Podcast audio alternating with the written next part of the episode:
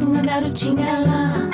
Olá, meu nome é Patrícia Cerqueira e este é o Bate-Papo Podcast. Toda terça-feira, uma coisa a se pensar.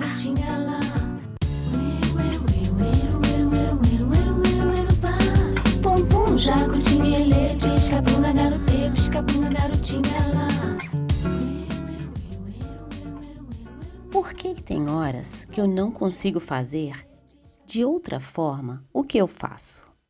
Toda segunda-feira eu me pergunto, quando eu começo a pensar no roteiro do podcast dessa semana, sendo que dentro do meu ideal eu deveria ter esse roteiro na sexta-feira para poder anunciar no final de semana e esquentar o conteúdo até terça, dia de lançar. Parece óbvio que este seria o jeito melhor de trabalhar. E nessa segunda eu me vejo fazendo a mesma coisa e me pergunto: qual o meu problema? O problema é que eu criei um hábito de que a segunda é o dia perfeito para criar. Depois de descansar a mente, deixar aterrissar as ideias, os conteúdos absorvidos, para então tirar dali uma nova coisa a se pensar. Eu adoro este ritmo e eu me sinto bem fazendo como eu faço. Nessa semana, porém, eu me propus uma mudança. Foi depois de rever o que eu tinha salvo durante a semana como temas para trazer aqui no podcast, eu voltei para um post que fala de sete hábitos matinais capazes de transformar a sua vida. Depois de ler rapidamente, eu percebi que alguns desses hábitos propõem algo diferente dos meus, e foram eles que me chamaram a atenção. O primeiro deles, planeje na noite anterior. Eu tenho a mania de começar o dia com uma folha em branco e ir colocando os afazeres e as prioridades de acordo com cada dia. Esse hábito de planejar na noite anterior defende a ideia de que acordar sem um plano definido é pedir para falhar. Eu achei exagerado, mas eu entendo essa visão de que um plano à frente é o que nos move. E já começar o dia com esse plano feito pode, no mínimo, economizar o tempo da nossa manhã que passa tão rápido quando eu vejo são 11 horas. Este eu vou adotar a partir de agora, e se trouxer o resultado que ele promete, voltarei a falar disso. O segundo hábito: evite checar o celular. Apesar de sabermos disso, muitas vezes é exatamente isso que a gente faz: acordar e checar o celular. Eu concordo que isso não pode se tornar um hábito nas nossas vidas e é sempre bom ficarmos atentos. Há outras maneiras muito melhores de começar o dia. O terceiro hábito, tomar água. Esse já faço desde pequena e, para quem não tem esse hábito, inclua na sua rotina matinal. O quarto é saia para fora. Esse para mim é uma novidade. Como eu disse aqui, agora eu tenho uma bicicleta que fica ao ar livre e pedalar no lugar ouvindo podcast virou o meu novo hábito. No verão foi fácil manter, mas e agora no inverno, naquele friozinho? Eu comecei a dizer: ah, não, hoje eu não vou, tá frio. Até que eu deixei dessa conversa fiada e coloquei a roupa adequada para não sentir frio e fiz. Logo depois de 15 minutos eu esquentei. Já tirei o casaco e do frio não senti nada. É isso, a gente tem que encontrar a forma de fazer dos bons hábitos bons momentos nas nossas vidas. O quinto hábito, reflexão diária. Isso garante que você esteja no controle da sua vida.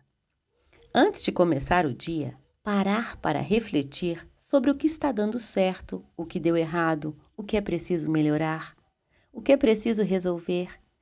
É uma ótima maneira de reduzir o estresse, aguçar a memória, identificar pensamentos negativos aumentar o controle emocional e até mesmo melhorar o nosso humor.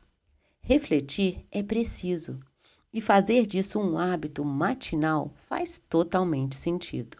Gostei, esse eu também vou adotar. No lugar de começar o dia com o que tem que ser feito, refletir sobre o que foi feito antes. O sexto hábito, pensando que seu dia está planejado, você acordou, saiu para fora refletiu sobre suas ações E agora é o momento de checar a agenda.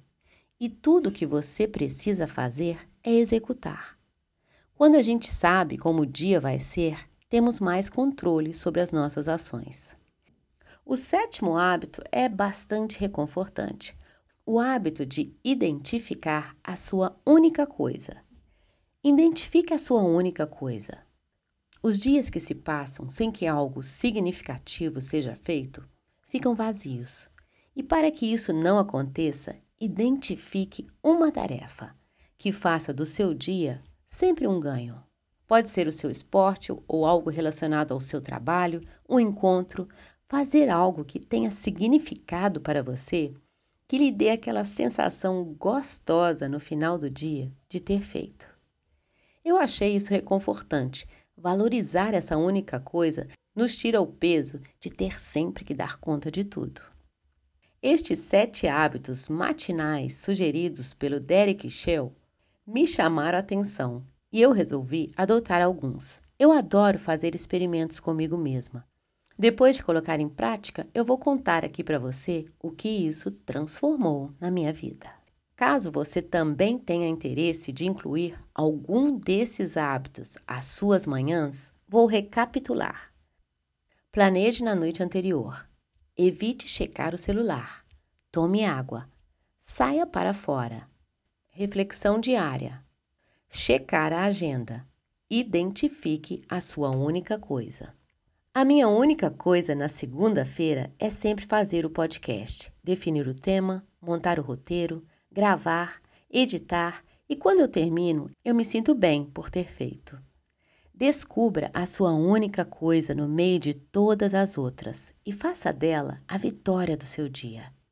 Isso a cada dia nos dá a sensação de missão cumprida. Não há como dar conta de tudo, e se a gente começar a achar que tem que dar conta de tudo, arriscamos não dar conta de nada direito.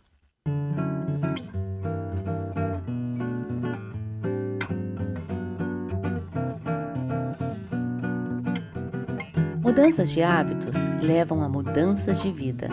E para isso, precisamos somente decidir. Experimente priorizar o que é o mais importante para você e para mais ninguém. E encontre cada vez mais significado no seu dia a dia.